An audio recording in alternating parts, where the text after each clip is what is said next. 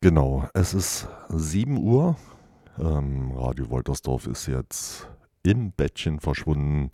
Und hier geht es wieder weiter mit Pi-Radio. Und da kommt das Abendmagazin.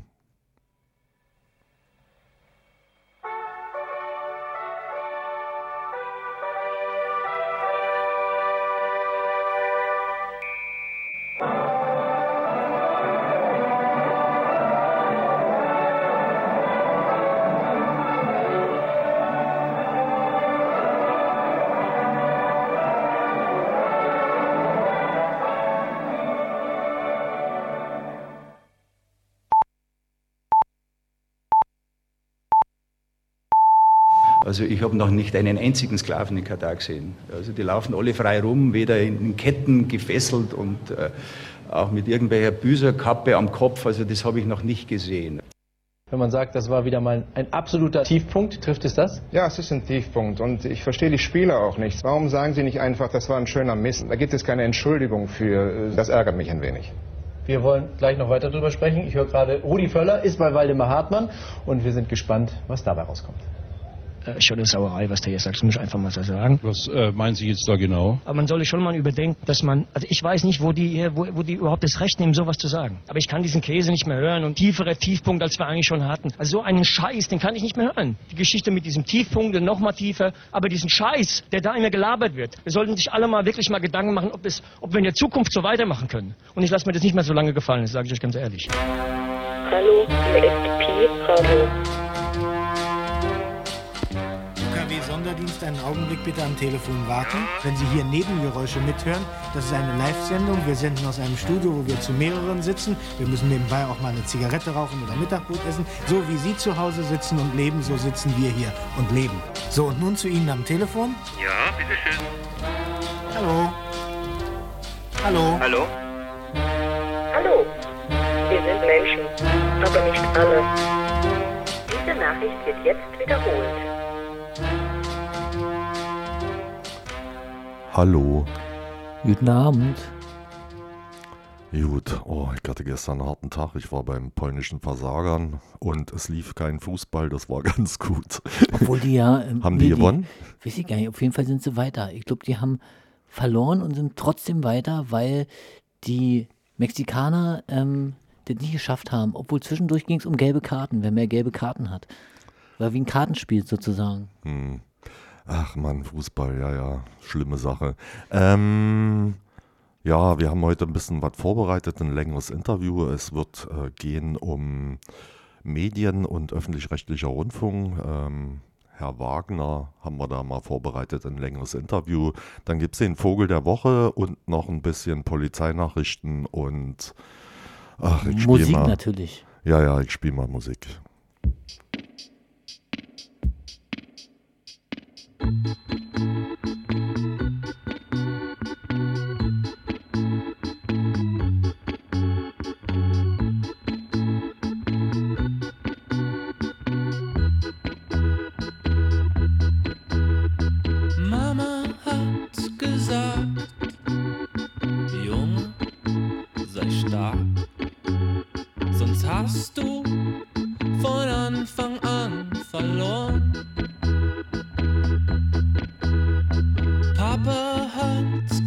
Gemeint, ein Junge, der weint, der wird sofort zum Opfer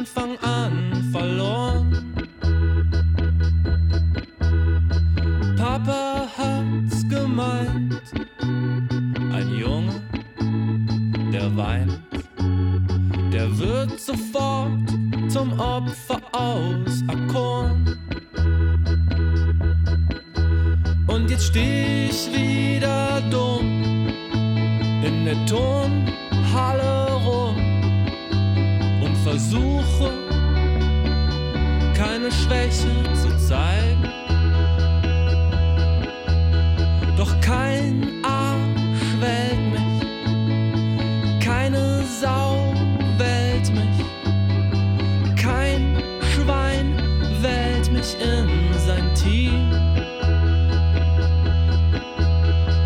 Ich hasse Fußballspielen.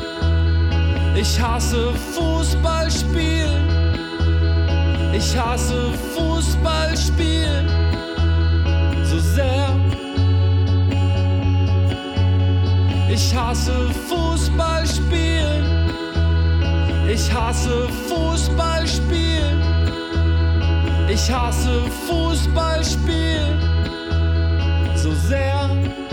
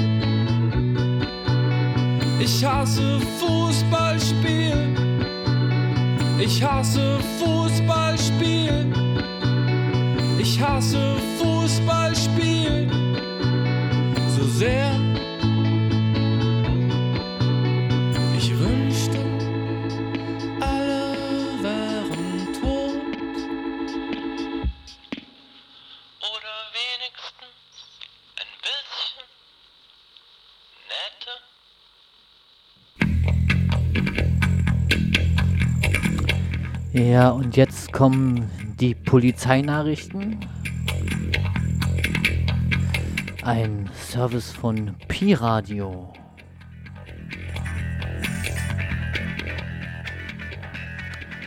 Durchsuchung und Haftbefehl wegen Drogenhandels.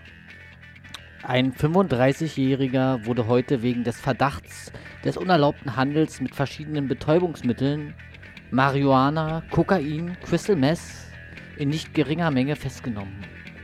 Nach knapp einjährigen intensiven Ermittlungen von Polizei und Staatsanwaltschaft vollstreckten Ermittlerinnen und Ermittler der Polizeidirektion 2 mit Unterstützung einer Einsatzhundertschaft des Landeskriminalamtes und von Rauschgiftspürhunden zudem heute zwei Durchsuchungsbeschlüsse in Charlottenburg und Kladow. Aufgrund von Erkenntnissen, die durch Auswertung des kryptierten Messenger-Dienstes EncroChat erlandet worden waren, durchsuchten die Einsatzkräfte ab 8 Uhr zwei Wohnanschriften im Lütgenweg und in der Jules-Verne-Straße sowie zusätzlich noch den Arbeitsplatz des Mannes in einer Spandauer Feuerwache. Er wird noch heute einem Richter zur Verkündung des Haftbefehls vorgeführt werden. Bei den Durchsuchungen wurden Beweismittel, darunter Betäubungsmittel, gefunden und beschlagnahmt. Die Auswertung der Beweismittel sowie die weiteren Ermittlungen dauern an.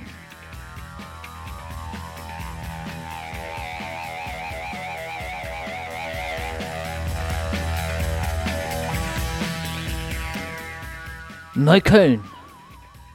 Unbekannte setzten heute früh in Neukölln zwei Polizeifahrzeuge in Brand. Kurz nach 3 Uhr bemerkten Kräfte des Polizeiabschnitts 55 Flammen an den beiden in der Hans-Schifftan-Straße vor dem Polizeigebäude geparkten Gruppenwagen. alarmierten die Feuerwehr und versuchten mit Feuerlöschern die Flammen einzudämmen. Die Brandbekämpfer löschten das Feuer an dem Vito und dem Sprinter, konnten jedoch nicht verhindern, dass an beiden Fahrzeugen ein Totalschaden entstand. Verletzt wurde niemand. Nach dem derzeitigen Ermittlungsstand wird von einer vorsätzlichen Brandstiftung ausgegangen. Da eine politische Motivation nicht ausgeschlossen werden kann, hat ein Fachkommissariat des polizeilichen Staatsschutzes des Landeskriminalamtes die weiteren Ermittlungen übernommen.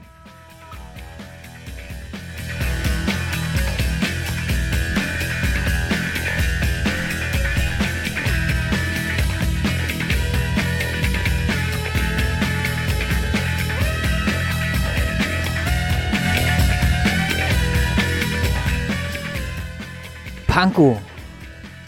Wegen des Verdachts einer Bedrohung hat das für Beamtendelikte zuständige Fachkommissariat beim Landeskriminalamt die Ermittlungen übernommen.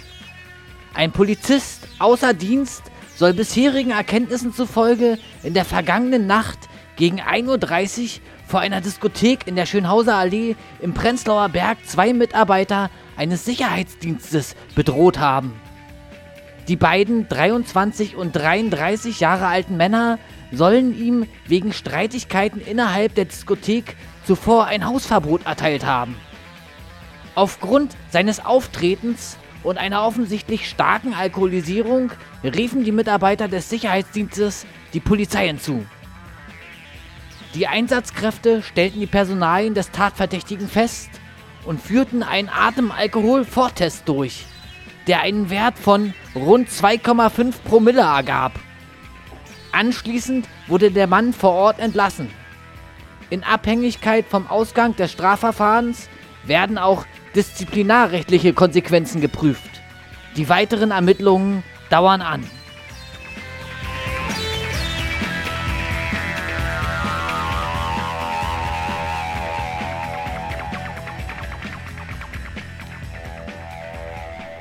Lichtenberg. Zwei mutmaßliche Diebe, die es offenbar auf einen Katalysator eines Autos abgesehen hatten, wurden in der vergangenen Nacht in Alt-Hohenschönhausen festgenommen. Gemäß derzeitigem Kenntnisstand vernahm ein Zeuge gegen 0.30 Uhr Sägegeräusche in der Plauener Straße und sah daraufhin zwei Männer, die sich im Bereich mehrerer abgestellter Fahrzeuge aufhielten. Daraufhin alarmierte er die Polizei. Die zwei Männer flüchteten. Am Tatort stellten die Einsatzkräfte fest, dass an einem BMW im Bereich des Katalysators gesägt wurde. Noch in der Nähe wurden zwei Tatverdächtige ausgemacht, die festgenommen wurden. Die beiden Männer im Alter von 33 und 35 Jahren kamen in einen Polizeigewahrsam, wo sie erkenntnisdienstlich behandelt wurden. Anschließend kamen sie wieder auf freien Fuß. In einem Fahrzeug, welches beiden Männern zugeordnet werden konnten, fande, fanden die Einsatzkräfte eine Stichsäge sowie mehrere benutzte Sägeblätter und beschlagnahmten die Gegenstände als mutmaßliche Tatmittel. Die weiteren Ermittlungen dauern an.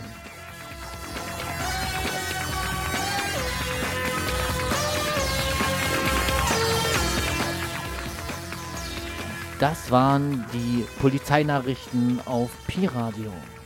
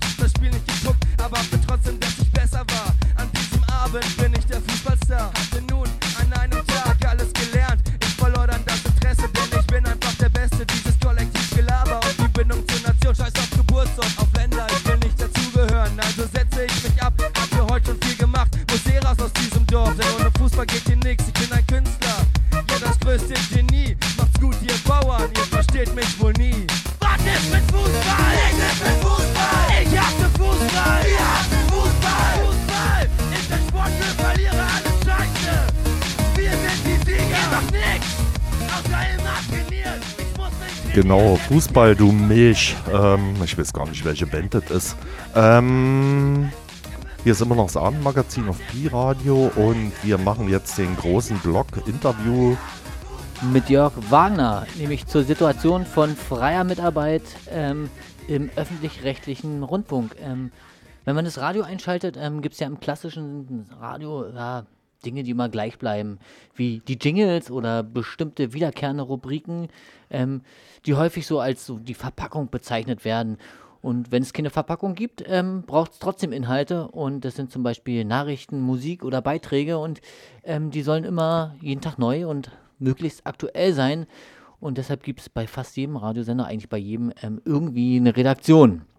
Ähm, das Geld kommt meistens ähm, ja, von irgendwelchen Fördertöpfen oder von der Medienanstalt und finanziert sich hauptsächlich von Rundfunkgebühren.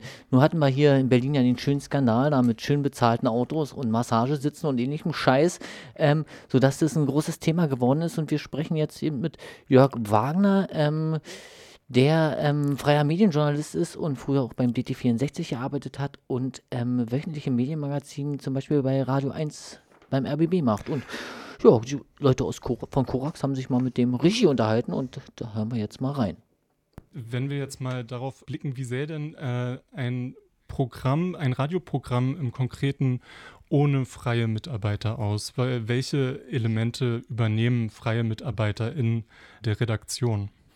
Also man müsste dann sagen, es gäbe so gut wie kein Programm. Also Radio 1 hat äh, zwar Festangestellte, die zu hören sind, wie Olaf Zimmermann, der auch bekannt ist durch DT64 mit seiner elektronischen Musik, die er, ich weiß nicht, seit fast 40 Jahren vorstellt. Und äh, da wäre dann in der Zeit, in der Tageszeit, wäre da was zu hören, jeden Sonntag. Aber der Rest, was da rauskommt, ist von freien Mitarbeiterinnen und Mitarbeitern gestaltet. Ich muss übrigens noch dich kurz korrigieren. Seit 2013 heißt das nicht mehr Rundfunkgebühren, sondern Rundfunkbeitrag. Das ist jetzt keine Spitzfindigkeit, sondern das ist tatsächlich ein anderes Modell, weil vorher wurde ja gerätebezogen bezahlt. Also jeder, der ein sogenanntes Rundfunkempfangsgerät hatte und das auch zum Empfang bereithielt. Also es musste funktionieren. Ein kaputtes Radio wurde nicht gezählt. Das waren dann die Gebühren und dann wurde auf die Haushaltsabgabe abgestellt. Also einer pro Wohnung und einer pro Betrieb, Betriebsstätte muss bezahlen. Das nur so am Rande. Also das ist jetzt nicht so eine Spitzfindigkeit. Und GEZ zum Beispiel ist ein Kampfbegriff der AfD. Ja, und äh, aber nochmal zurückzukommen auf die freie Mitarbeiterschaft. Das war früher zu DDR-Zeiten bei DD64 komplett anders. Da war man, also ich sag mal, zu 99 Prozent mit festen Mitarbeitern bestückt. Ähm, ich habe auch mal frei gearbeitet für DD64 eine Zeit während meines Studiums. Und ähm, das war eine Möglichkeit. Es gab aber höchstens zwei, drei Leute im Rundfunk der DDR, die dieses ähm, Anstellungsverhältnis hatten, aus persönlichen Gründen. Normalerweise ging man dann um 8 Uhr in das Funkhaus und, und um 17 Uhr ging man da wieder raus. Und das war die gängige Form. Und erst mit dem ähm, ja, Übergang zur Bundesrepublik Deutschland, als dann die ARD quasi auf die Ex-DDR übergestülpt wurde, gab es dann tatsächlich so eine Trennung, dass freie Mitarbeiter machen das Programm und Feste verwalten und verantworten es.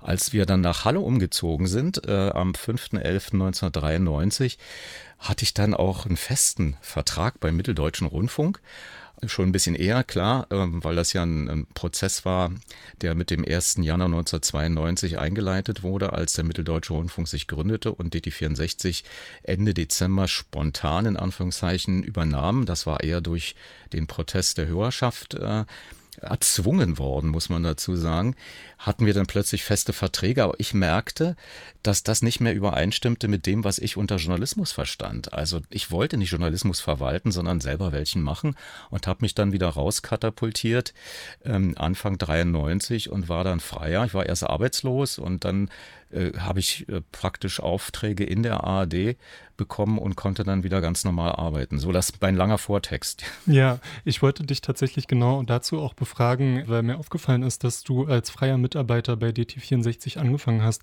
und dass es sowas in der DDR gab, äh, war mir nicht bewusst und du hast ja auch gerade schon gesagt, dass es durchaus eine Ausnahmerolle war. Vielleicht können wir noch mal darauf blicken, genau auf diesen Unterschied, journalistisch tätig zu sein und das Programm zu verwalten. Wie unterscheiden sich denn die Arbeitsabläufe jetzt von freien Journalistinnen und Festangestellten? Ja, also das ist natürlich nach wie vor heute immer noch so, dass man, wenn man zum Beispiel Chef vom Dienst ist, der den Tagesablauf verwaltet und kontrolliert und äh, ich sag mal auch letzten Endes den Kopf hinhält, wenn irgendetwas passiert. Also sei es, dass ein Senderausfall ist oder sei es, dass bestimmte Programmelemente nicht rechtzeitig da sind. Äh, der geht, also klassischerweise, wenn nicht gerade Corona und Homeoffice angesagt ist, in sein Kästchen, habe ich immer dazu gesagt, also in sein Funkhaus, in sein Studiokomplex und ähm, ähm, ja, muss dann quasi den Redaktionsbetrieb am Tag selbst äh, managen, wie so ein Regisseur quasi. Und ähm, das heißt, er hat natürlich eine Programmuhr und diese Programmuhr ist, wenn, wenn es äh, dann gut vorbereitet ist, bereits gefüllt, theoretisch. Ja, also es gibt einen Programmplan für den Sendetag und den muss er sozusagen ähm, ja, kontrollieren, dass, dass da auch alle Programmelemente rechtzeitig da sind. So war es jedenfalls bei uns. Das kann bei dem einen oder anderen Radiosender unterschiedlich geregelt sein. Es gibt ja auch noch Redakteure vom Dienst. Es gibt Redakteure, die dann ähm, im Auftrag des Chefs vom Dienst oder des Redakteurs vom Dienst Programmelemente im Folgetag organisieren müssen. Also wir haben immer gesagt, Sendelöcher stopfen, so suffisant. Und äh, diese äh, Programmelemente, äh, die werden dann selbstständig von Freien quasi, ähm, also man hat ja, man hat ja einen gewissen Routineablauf auch für sich vor Augen.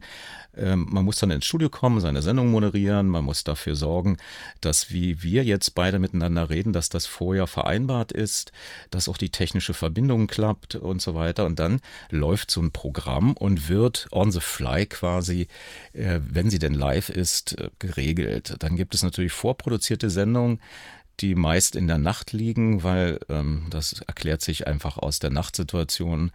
Äh, viele möchten oder können in der Nacht nicht arbeiten, weil sie tagsüber beschäftigt sind.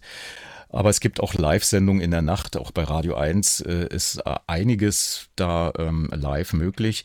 Das liegt aber eher daran, dass Radio 1 in äh, Potsdam von jemandem gegründet wurde, nämlich Helmut Lehnert, der der Auffassung war, schon vor 25 Jahren, Radio 1 gibt es 25 Jahre, dass Radio nur überlebt, wenn es live ist. Und äh, einer der ersten äh, Claims äh, war Leben live. Und ähm, mein Chef sozusagen hat damals gesagt, alles was auf Tonband, damals haben wir noch von Tonbändern gesendet ist, wird drastisch reduziert bis eigentlich gar nicht. Die, das einzig aufgezeichnete waren die, die, die CDs, wenn man so will, also Musik als Konserve.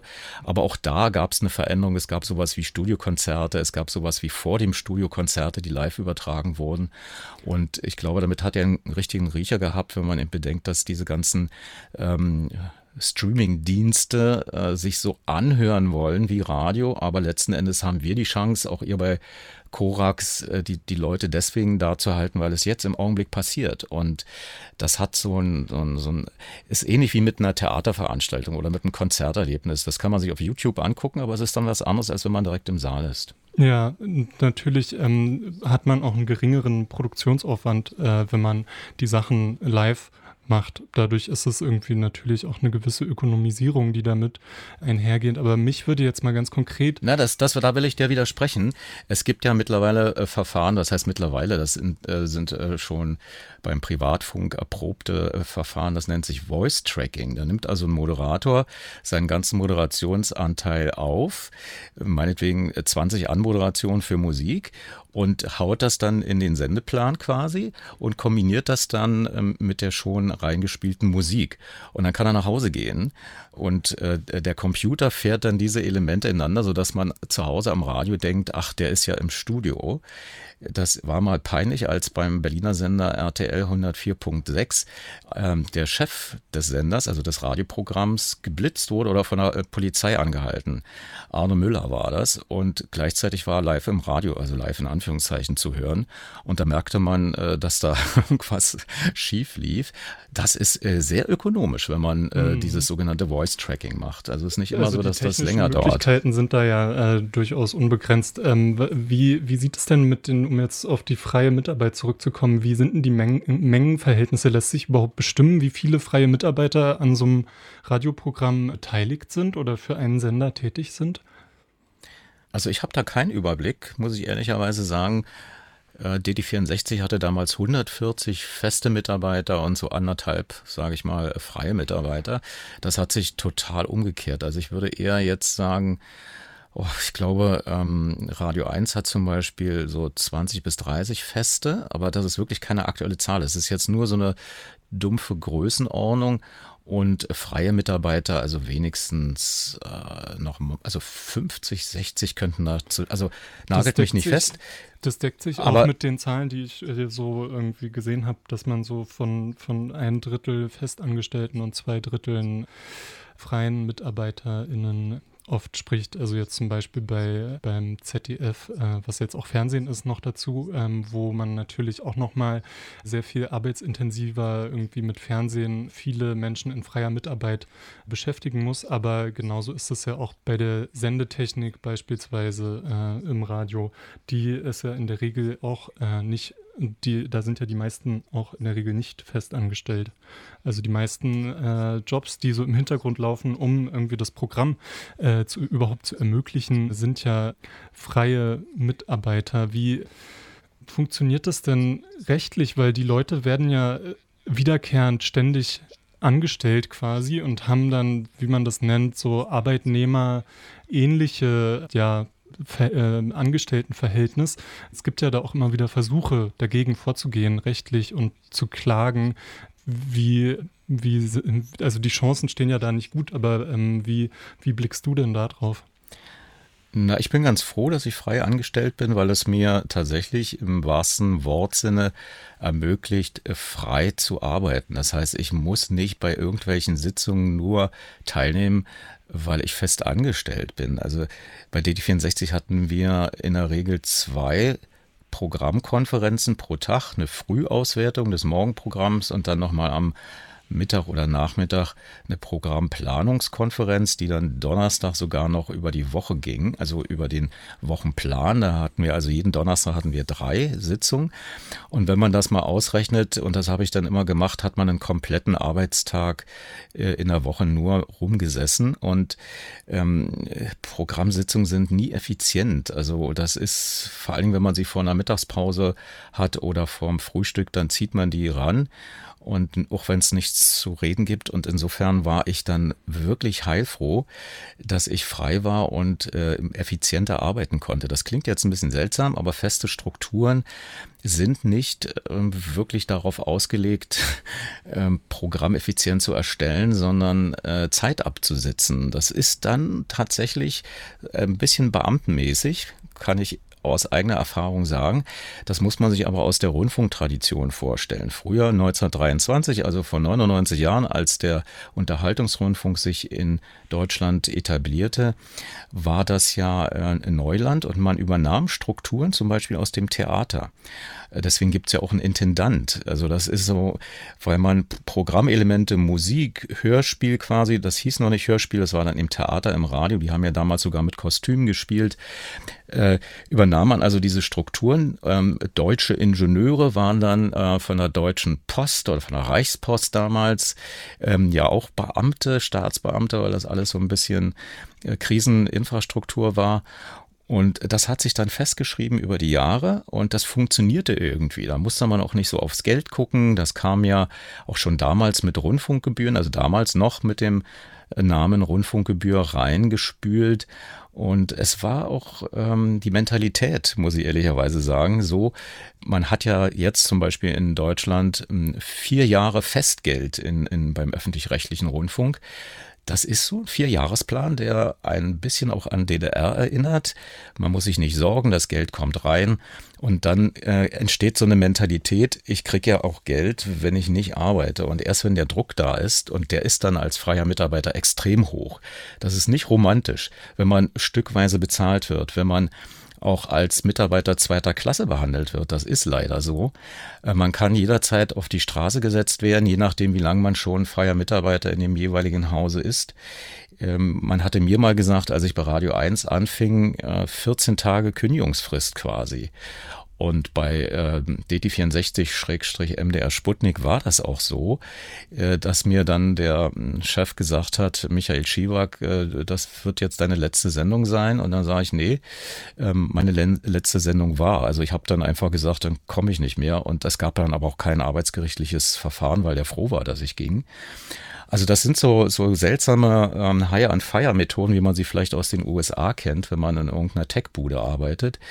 Und mittlerweile hat sich aber über die Zeit der ARD, die gibt's ja seit 1950, haben sich soziale äh, Strukturen herausgebildet. Also ich bekomme zum Beispiel auch Urlaub, wenn ich denn ähm, ja, sogar 42 bezahlte Tage mit einem Durchschnittshonorar des letzten Jahres. Ich bekomme auch Krankheitstage, glaube ab der dritten Woche bezahlt. Und was allerdings seit zwei Jahren ähm, meinen sozialen Status verschlechtert hat, ich wurde beim RBB als fester Freier quasi fest integriert, sodass ich meine Selbstständigkeit verloren habe. Also vorher konnte ich beim Finanzamt meine Einkommenssteuer selber machen und bestimmte Aufwendungen gegenrechnen äh, mit der Umsatzsteuer. Äh, das ist jetzt nicht mehr so. Der RBB führt jetzt schon meine Steuern ab. Ähm, ich habe äh, meine Mitgliedschaft in der sogenannten äh, KSK, also der Künstlersozialkasse, verloren. Damit äh, auch eine Möglichkeit meiner Altersbezuschussung in der Rente. Äh, also ich verdiene jetzt weniger, nur weil der RBB mich als unselbstständig bezeichnet, weil ich ja eine regelmäßige Sendung habe. Sie meinten, ich sei in einer Serie drin. Und damit sei ich automatisch ähm, praktisch ähm, scheinselbstständig, wenn sie mich nicht ähm, integrieren würden in das Bezahlsystem des RBB. So. Ja, das ist Für jetzt konkret, sich im konkreten Fall ja genau. Also an sich ist es ja schon durchaus zu begrüßen, würde ich sagen, dass es tatsächlich irgendwie eine da eine Form von Verantwortungsübernahme und Sicherheit gibt. Ähm, das ist ja auch sehr unterschiedlich bei den einzelnen Sendeanstalten weil in der Regel äh, kriegen ähm, die Freien ja kein Honorar, wenn sie jetzt irgendwie den Beitrag oder eine Sendung oder ähnliches, womit sie beauftragt sind, äh, nicht ausführen, den Auftrag und äh, bekommen dann einzelne Honorare für die jeweiligen Leistungen, die sie erbringen. Ähm, wenn man dann krankheitsbedingt ausfällt, fällt dann auch das Honorar weg und Genauso ist es auch mit Urlaub, den man sich natürlich nimmt und dafür äh, dann nicht äh, tätig sein kann. Da siehst du richtig die Spaltung zwischen Arm und Reich hier im Kiez. Auf der Falkensteinstraße hast du einen Bankautomaten nach Wir machen mal kurze Musikpause. Zweiter Teil folgt gleich. Hier ist immer noch Bi-Radio und das Abendmagazin. Und du darfst hier nicht sitzen, weil hier keine Bank mehr ist. Du musst dich hier eigentlich auf den Boden setzen, weil die hier die Assis loswerden werden wollten. Dabei setzen, setzen sich doch Assis auch auf den Boden. Ich verstehe das nicht.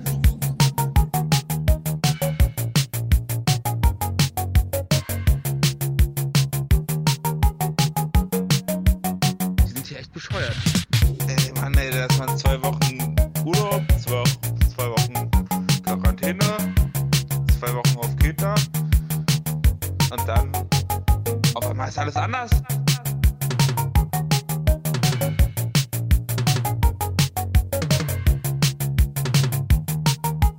Alter, ich krieg hier 9,50 Euro die Stunde, was willst denn du? Ja, Bier kostet 50 Pfennig. Äh, dann schon mal 9 Euro,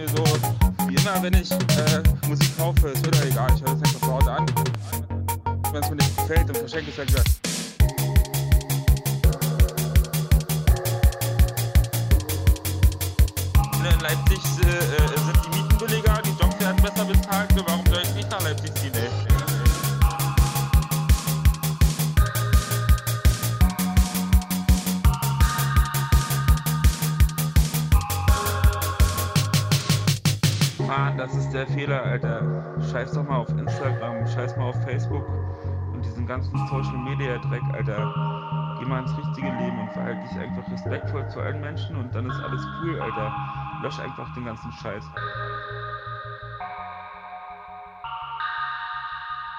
Wie äh, lässt sich denn, also die, die Situation ist sehr unterschiedlich bei den einzelnen Sendeanstalten, weil wir ja dieses föderale Mediengesetz haben, was ja auch äh, gut ist an sich. Ähm, und gleichzeitig ähm, gibt es ja auch Versuche äh, von freien Mitarbeitern, sich äh, zu vernetzen. Was ähm, lässt sich denn da beobachten? Mm, Da, also die, die erste Beobachtung ist, dass man überhaupt genau das erfassen will, wie es den anderen geht. Also wie viel bekommen die für dieselbe Arbeit? Und da gibt es ein riesengroßes Gefälle. Also der Rundfunk Berlin-Badenburg ist eine Anstalt, die neben äh, Saarländischer Rundfunk und Radio Bremen am schlechtesten bezahlt. Und innerhalb des RBB wurde festgestellt, ist Radio 1 noch das Programm mit den geringsten Honoraren, also von der Höhe für dieselbe Arbeit. Und dann ähm, das einfach zu erfassen, dafür gab es mal ein, ein, ein, ein Tool, wo man anonym seine Summe reinwerfen konnte, quasi in, in so einen elektronischen Briefkasten, um das mal überhaupt zu erfassen. Und auch in Verhältnis äh, zu Festangestellten. Es gibt tatsächlich auch Festangestellte, die dieselben Tätigkeiten machen wie, wie Freie.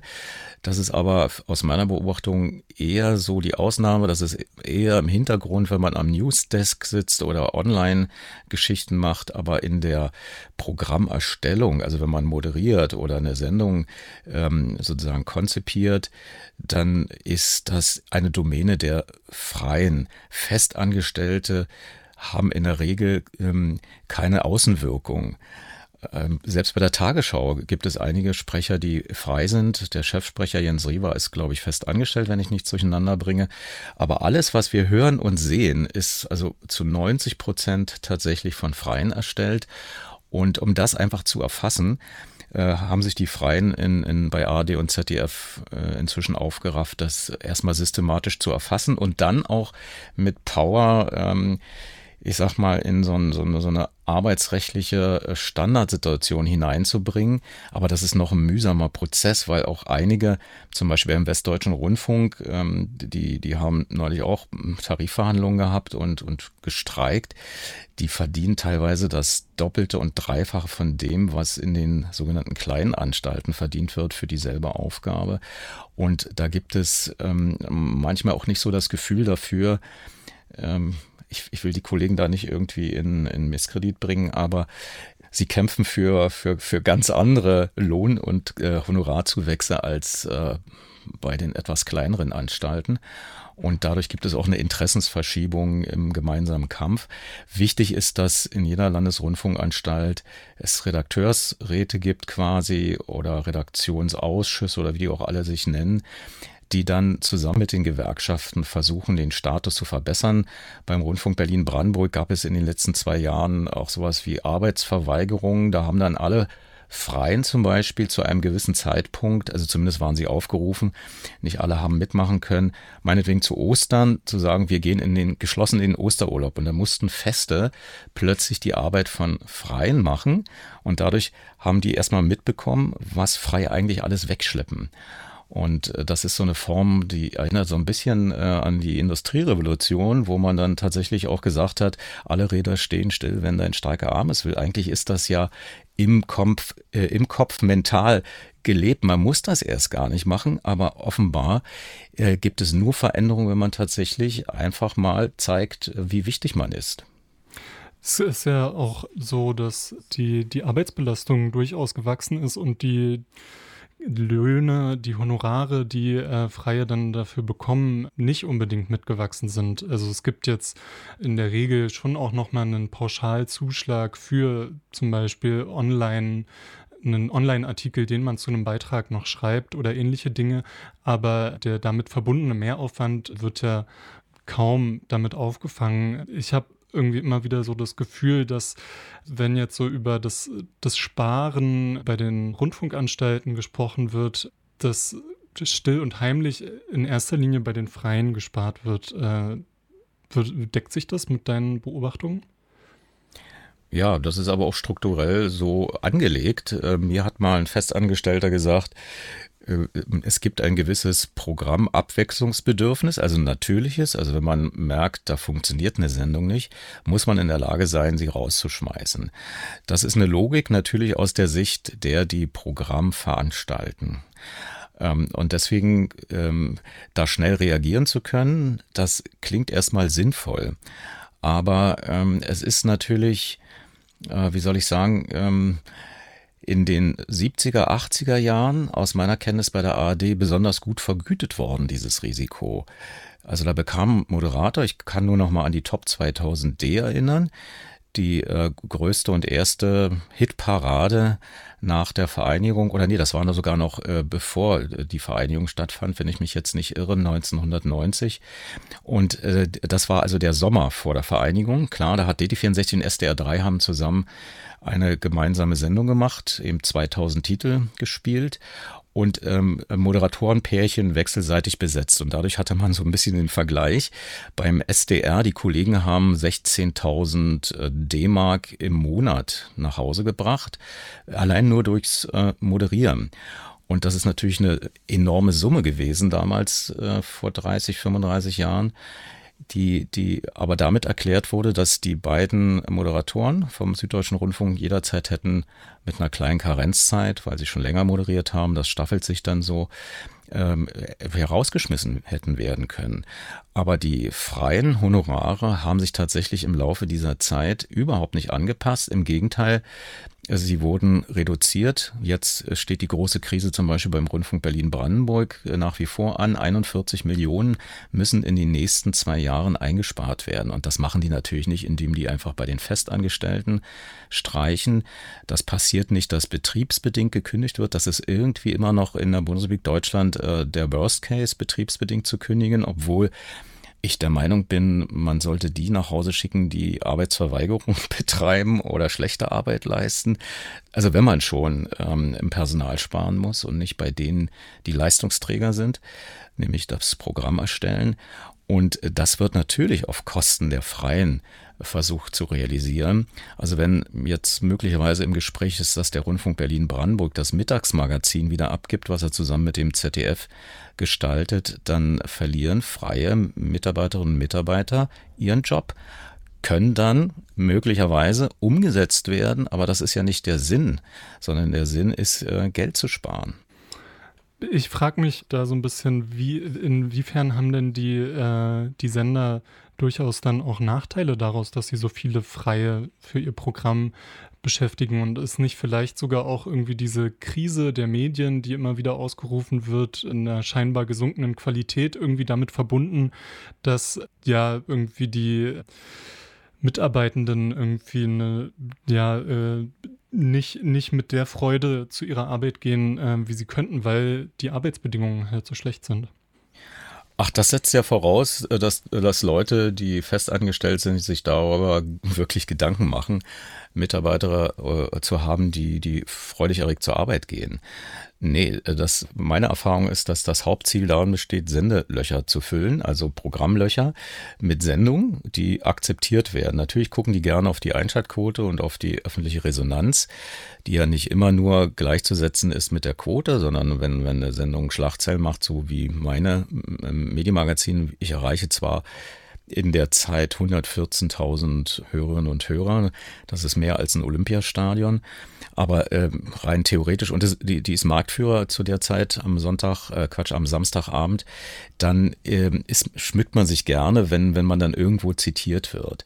Aber äh, kein Mensch aus der höheren Chefetage ist interessiert daran, dass ich mich wohlfühle oder dass, dass ich finanziell ein Auskommen habe oder dass zum Beispiel den Podcast, den ich erstelle, Aber von der Sendung. Denn, also, hat es denn, ganz kurz Gefühl, noch, das muss ich noch kurz erwähnen. Also seit Minute 1999 gibt es die Sendung On Demand und das wird mir nicht vergütet. Das ist sozusagen ein Hobbyprojekt von mir. Hat keiner ein Genau. Interesse daran, dass es mir irgendwie finanziell gut geht. Das ist ja tatsächlich auch so, diese Stunde wurde gekürzt, äh, die Sendung wurde auf eine Stunde gekürzt und du machst ja durchaus äh, längere Sendungen, die du dann online stellst mit mehr Inhalten, die dann halt nur online abrufbar sind. Was Okay, das war im Jahr 2000, da wurde sie Ja. von zwei Stunden auf eine Stunde reduziert, aber aktuell im Inforadio habe ich noch ein kleines Fenster von 15 Minuten 50 aus ach, auf 8 Minuten 50 reduziert. Ähm, ja, Herrgott, das ist, äh, da, da kann man nichts machen.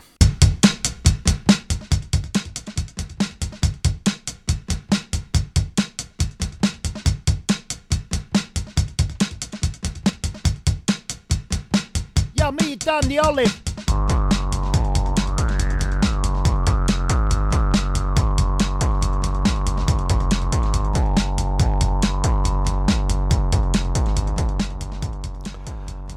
Ja, das war das Interview mit äh, Jörg Wagner.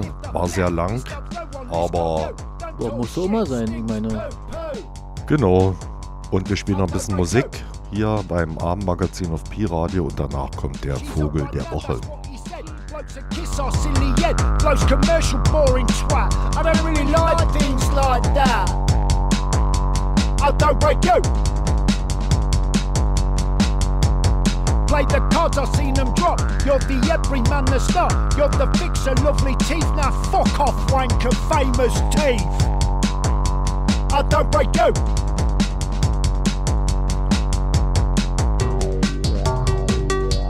I don't break you.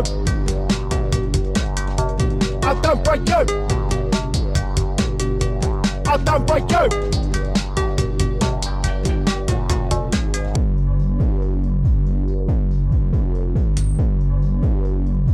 What does it all mean? What does it all mean? What does it all mean?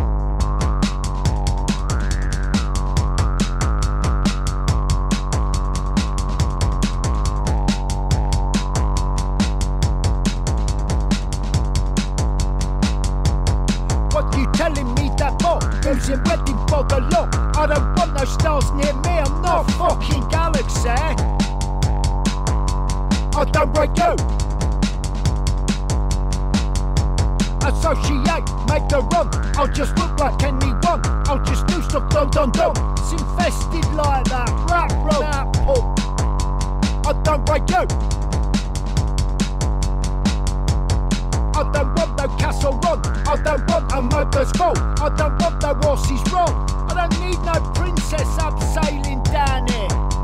I don't break you.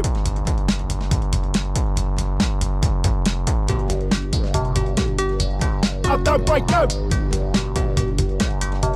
I don't break you. I don't break you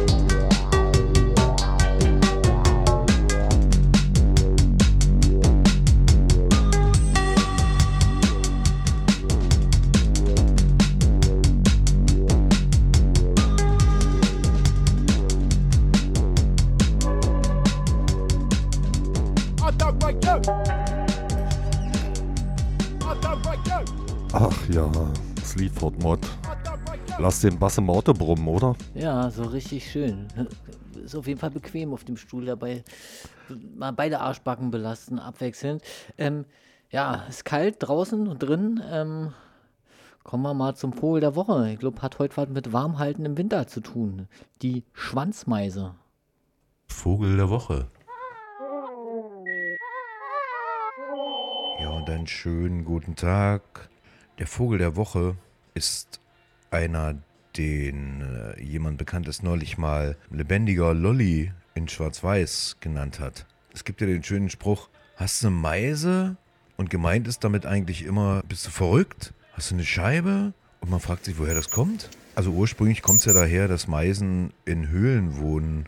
Ja, also sich immer irgendwie so eine kleine Baumhöhle suchen und dass, äh, wenn du eine Meise hast, das dann heißt, dass dein Kopf hohl ist und darin eine Meise brüten könnte, sozusagen. Die Meise, die ich meine, die kleine, die heißt die Meise Maya, die ist gar keine richtige Meise, sondern ähnlich wie die Beutelmeise, nur ganz, ganz, ganz, ganz, ganz entfernt verwandt, also eher vom Aussehen und tut sich auch nicht schwer, mal mit richtigen Meisen, Kohlmeisen, Blaumeisen oder so durchs Gebüsch zu hüpfen. Ansonsten aber doch leicht zu erkennen, dass es ein ganz anderer Vogel ist. Sehr zierlich und gerade dieser Tage, wo es hier so schneit und taut und schneit und friert, sehr lebendig unterwegs, manchmal bis zu 11 Kilometern am Tag, immer auf der Suche nach Nahrung. Also jetzt im Winter 95 Prozent des Tages Nahrungssuche, arme Schweine, die Rede ist von der Schwanzmeise. Man sieht sie ihr gar nicht an. Sie sieht irgendwie immer sehr lebendig aus und wenn man die gleich morgens sieht, wie ich heute, dann äh, hat man gute Laune für den Tag. Da es so ein wunderbar schöner, kleiner, zarter Vogel ist, fast schon so ein bisschen Kindchenschema, sehr runder Kopf, große schwarze Augen und ansonsten schwarz-weiß, langer Schwanz, deswegen auch Schwanzmeise. Hüpft sie da durchs Gebüsch, selten allein, jetzt im Winter zumindest, immer in Grüppchen unterwegs. Die brütet auch bei uns, aber nicht so sehr häufig. Wenn, dann baut sie ein sehr kunstvolles Nest, also richtig oben zu, überall zu, mit Einstieg von der Seite, also so eine Art Höhle, äh, selbst gebaut.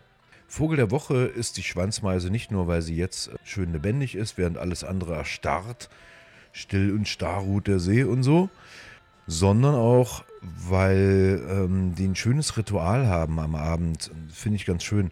Denn eigentlich sind die Schwanzmeisen wie alle anderen Vögel auch, haben die so einen sozialen Mindestabstand und außer bei der Balz kommen die selten so richtig nah zusammen.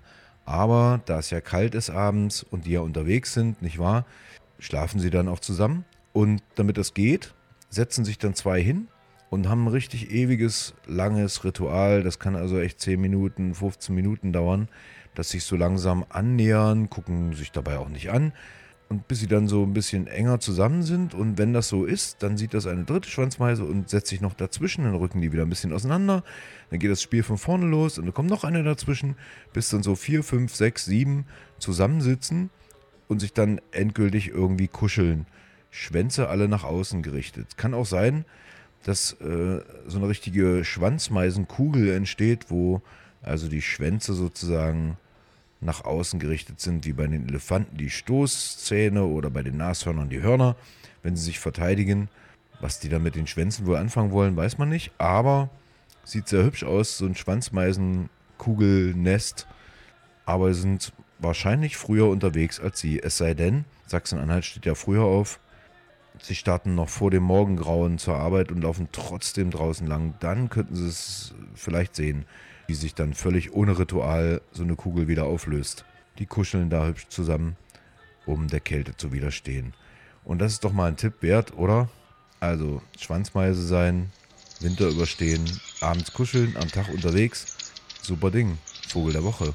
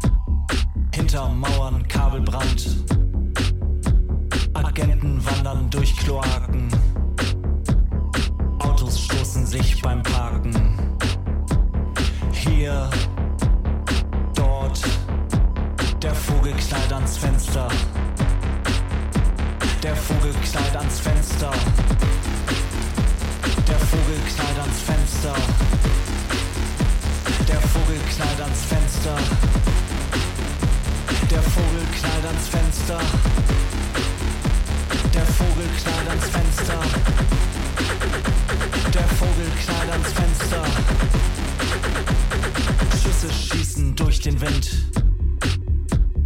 Irgendwo ertrinkt ein Kind. Unfall, Absturz, Überfall.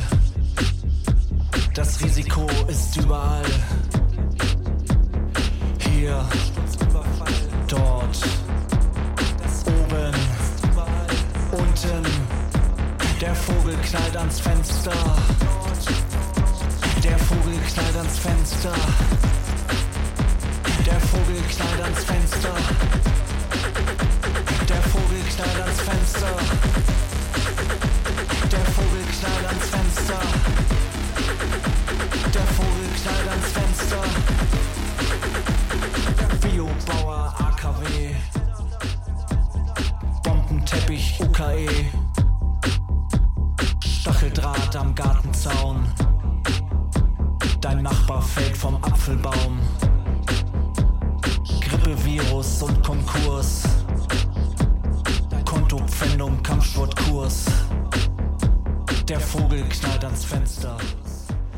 Vogel knallt ans Fenster. Ähm, Mark Bombastic war das. Äh, ja, wir sind durch. Wir sind durch, ja. Auch voll ans Fenster. Hm? Ich frage mich, ob es heute noch irgendwie überhaupt noch knallt. Ähm, ist ja so gang und gäbe, wenn manch einer. Ach du Scheiße, nee, es wird nicht knallen, weil äh, ich glaube, irgendwie ist irgendwas mit Fußball, was gleich losgeht. Ja, genau. Deutschland oder so, ich wa? Angst, dass wieder knallt. Echt, knallen die? Äh, die Iraner haben ja immer geknallt beim Gegentor. Es war ja nur eins. Ja, aber auch gut, wa? Ach man, ey. Ähm, ich gucke ja heimlich Fußball. Also USA, Iran habe ich mir reingezogen, weil ich dachte, da passiert was Lustiges. Ähm, wir sind durch. Hier war das Abendmagazin von Pi-Radio. Und äh, gleich geht's weiter mit äh, GBBT. Und danach kommen die Scampi, Lampa, Plama-Typen. Muss man noch was sagen, lieber? Ja, nö. Tschüss, bis in bald. Bis in zwei Wochen. Also wir zumindest. Ciao.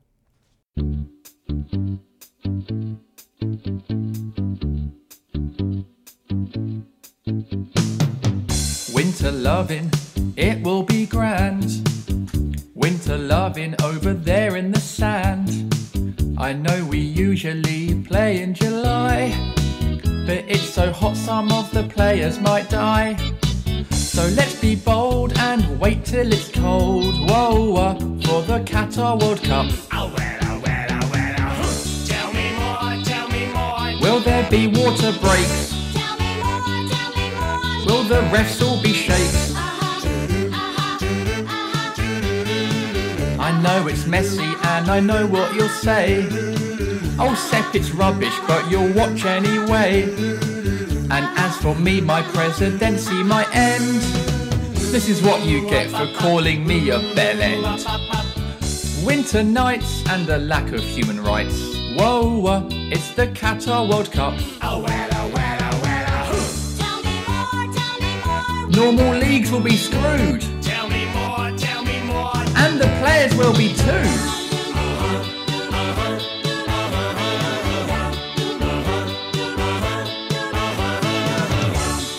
Guys, stop your defense. You all like Christmas, here are some more presents.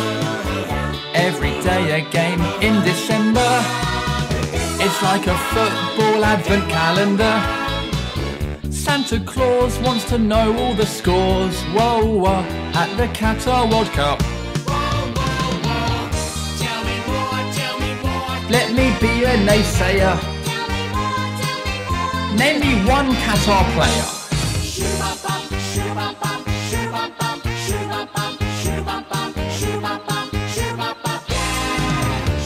I know tickets, they won't be that cheap. And the stadiums, they might not be complete. But start saving for it today. Well, except if you're female or gay. If you lose or you're racially abused, shake his hand and you will feel like new. What will the next plan be? Mars for the Champions League? It's much colder, so we can play. And winter works in the Olympic Games. This is the best decision I've ever made. Well, I don't really care. As long as I get paid. It's not that far. A World Cup in Qatar. But, yeah those winter nights.